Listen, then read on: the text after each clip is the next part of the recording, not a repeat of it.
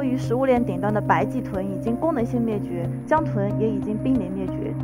难道我们跟野生动物之间的关系只有吃与被吃的关系吗？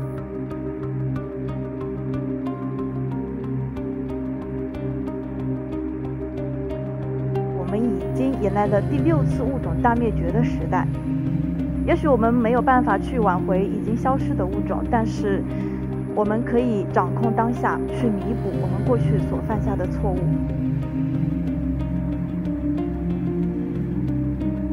我非常坚定，我们要做的一定是要在核心的水域去找到核心的问题，直面这些冲突。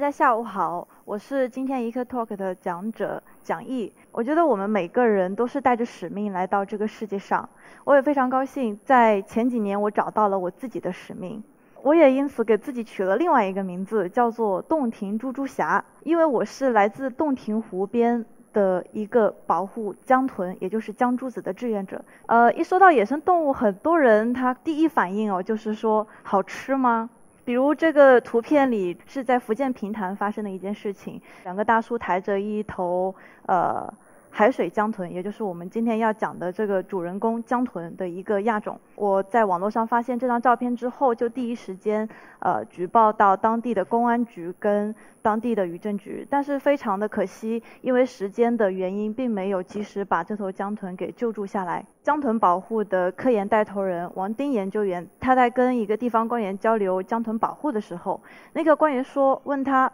江豚好吃吗？王老师他只能无奈地说不好吃，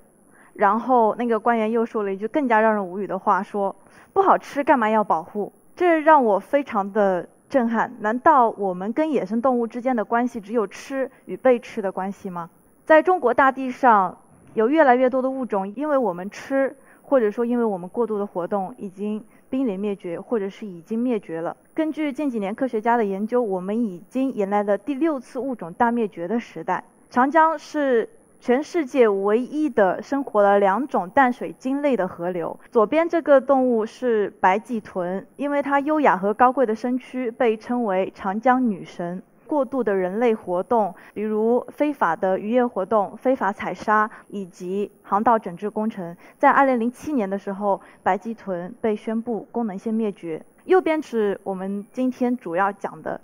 主人公就是长江江豚，江豚非常的可爱，它跟人类也比较容易亲近，也因为它面容经常带着这样一个标准姿势的微笑，所以我们把它又叫为微笑天使。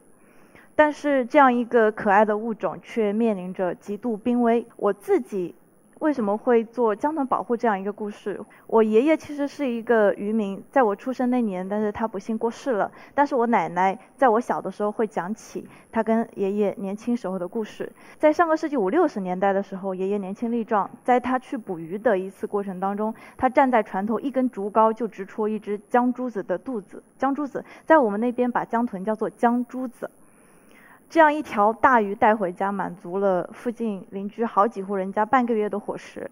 后来我也听一些渔民伯伯回忆说，在很久以前，其实，在洞庭湖当中，你开个船，你都会担心过多的这些江珠子可能会把你的船给拱翻。在长江这样一个大的生态系统中。呃，位于食物链顶端的白鳍豚已经功能性灭绝，江豚也已经濒临灭绝。这意味着我们整个长江的生态系统已经发出非常危险的讯号。我们共饮一江水，如果说长江里已经没有办法生活这些动物了，那么沿岸而居的几个亿的居民又如何能够继续生存下去呢？长江又如何来养育我们的后代呢？在二零一二年的长江江豚科考当中。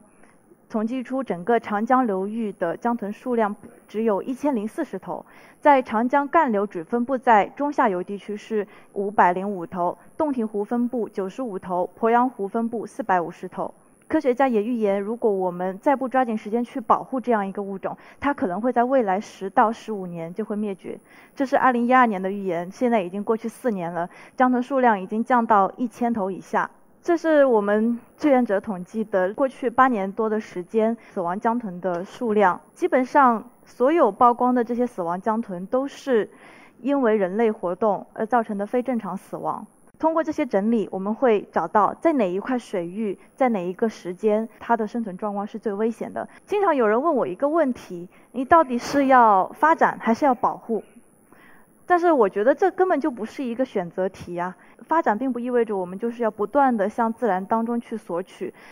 保护和环保也不意味着我们就要回到原始社会。人类不断的在发展，我们也已经步入到物质文明的时代。只要我们加强监管，只要我们。不过度的去向自然索取，我相信我们可以找到这样一个平衡点。比如像左边这张图片，其实是左下角是一头江豚被缠绕在这些迷魂阵当中。这个渔网是渔业法中明令禁止的，只要我们加强监管，把这个东西清除掉，悲伤的故事就不会再发生。也许我们没有办法去挽回已经消失的物种，但是。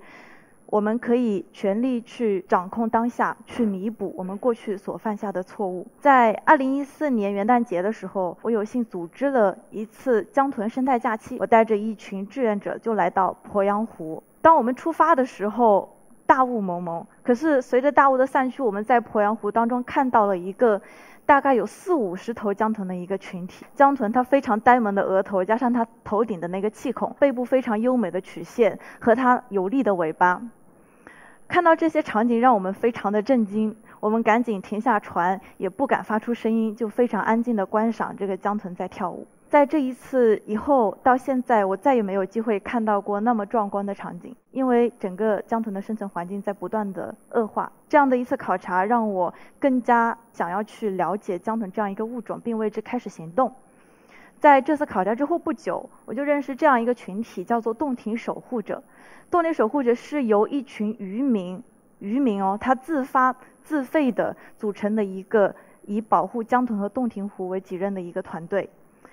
洞庭守护者的发起人叫何大明，是洞庭湖地地道道的渔民，曾经也是一个响当当的渔霸。渔霸就是在湖里面所有非法捕捞的事情他都干尽了的这种人。可是，在2003年的一次捕鱼当中，他意外发现，在渔网中有两头受伤的江豚，并成功的把那个渔网给拆掉，把那两头江豚给救住了。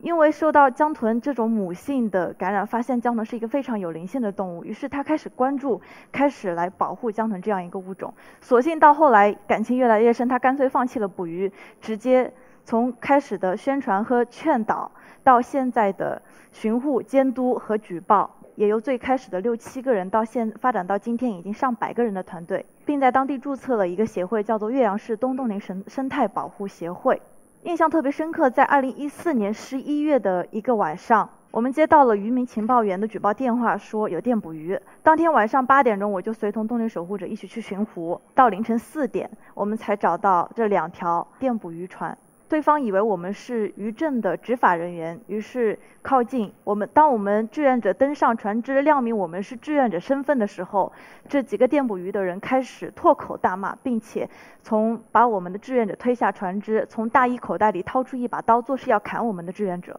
当时的情况非常紧急，我们赶紧将我们志愿者回到自己的船上，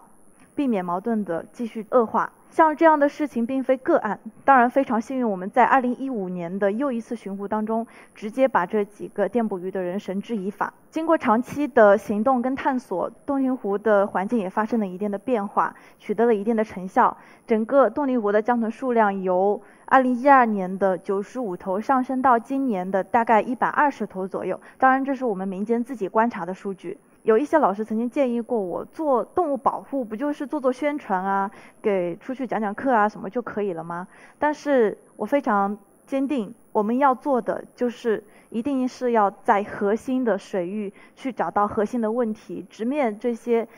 冲突。我不知道我这个故事讲的怎么样，如果你认为它是一个有温度的故事，我希望更多的朋友能够跟我一起行动，一起留住江豚。一起留住长江最美丽的微笑，谢谢。